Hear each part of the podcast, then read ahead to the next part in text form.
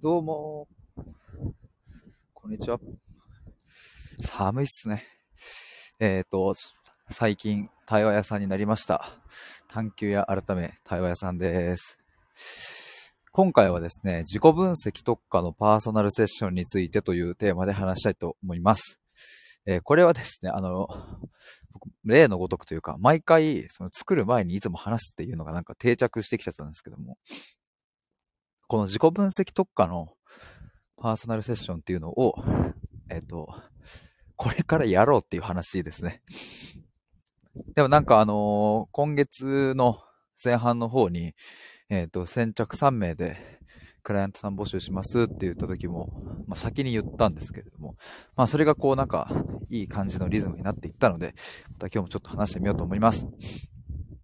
最初に言ってるだけなんですけども、明日ですね、ついに明日、12月27日火曜日、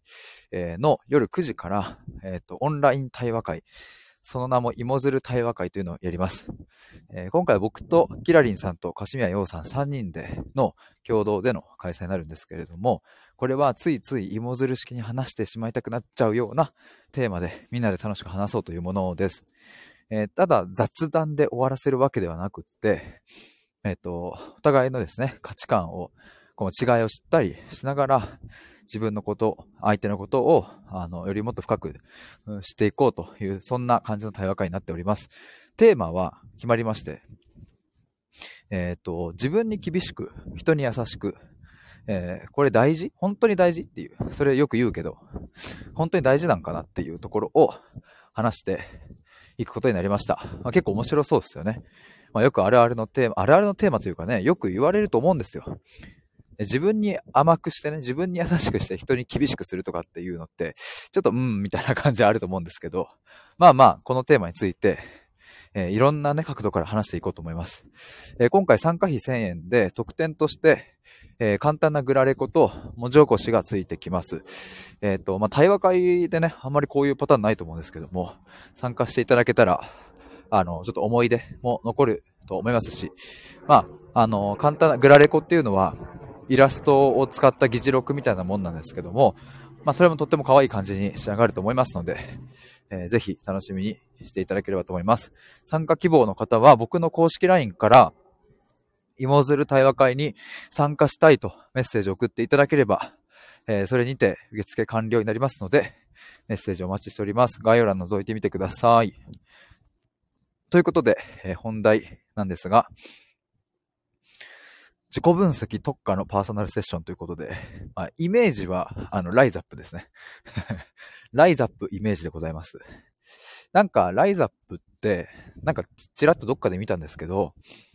提供してるの、提供してる価値って何かっていうと、その美しいボディとか、そういうものではなく、うん、それを通して自信をつけるみたいなところに、ライズアップの価値がある。そ、それを届けているんだみたいなことを、なんかね、どっかで見たんですよ。で、あ、なるほどなと思って、もう確かにライズアップといえばもうさ、ブーツブーの、ブーツブーテンテンテンテンのやつじゃないですか。だからもう、ライズアップイコールもうその痩せるとか、筋肉つけるとか、理想の体へみたいな。えー、で、まあ間違いなく、うん、その理想の体を手に入れられるっていう価値ももちろんあるけれども、まあそれを通して、自信を持った生き方みたいなところを、えー、提供しているんだみたいなことを聞いて、あ、すげえなんかわかるわってなって。で、なんかこれって僕のやろうとしていることにも転用できるよなっていうのを最近思いまして。まあ、要はこの自己分析特化のっていうのは、まあ、ライズアップでいうところの、その体のトレーニング、食事 のことだったり、筋トレのことだったり、運動とか、のライズアップで言えばそこの部分が、まあ、僕で言うと自己分析に当たるなというか、自己分析、自己理解とか、まあ、あとはその生き方、えー、の、まあその人生の軸みたいなのを作るとか、なんかそういうものを一緒に対話を通して発見していく、行ったりとか、もやもやを整理していた行ったりとか、っていう感じだなと思って。で、で、ライズアップで言うところのその自信を届けるみたいなとこで言うと、いや僕も結構似てるなと思って、僕もですね、やっぱこう、生き方、どうしたら生き方にこう自信を持てるかみたいなところがやっぱりテーマで、まあずっとね、自信がない、みたいな、あの、10年ぐらい送ってましたけれど、まあおかげさまでここ数年はですね、なんかこう自分のやりたいこともできてるし、うん、届けられてるなっていう実感も湧いてきたし、うん、なんかこの分野だったら自信は持てるなみたいなのを見つかってきて、まあそうすると自分の人生に対する捉え方みたいなものが、やっぱり結構変わってきたんですよね。で、なんか僕もそうやって、えっ、ー、と、まあ、ライズアップとは違いますけれども、こう自己分析の対話を通して、あ、この生き方私自信持てるじゃんとか、そうやって自分の生き方に対して自信を持ってもらえるっていうのが、それが僕の価値なんじゃないかなということを思いまして、そしてなんかこんな自己分析特化のっていう風に、うん、なんか名付けてみました。だからですね、僕がこれからやろうとしていることは、例えば何かこう、ビジネスで成功するためにとか、転職活動を成功するためにとか、なんかそこは目的とはしていなくって、あくまでこう自分を知るっていうことと、そして最終ゴールは、えっ、ー、と、自信がない状態から自信がある状態へっていう、まあ、シンプルにそこだなと思って。なんかね、あの、やっぱり転職にしても、まあ、もろもろ他の、例えば恋愛とか人間関係の、あの、相談っていうか悩みにしても、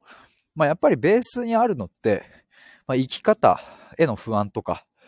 まあ、今後への漠然としたね、不安とか、まあ、自信のなさみたいなところが結構、まあ、根底にあるなと思って、なんかね、その、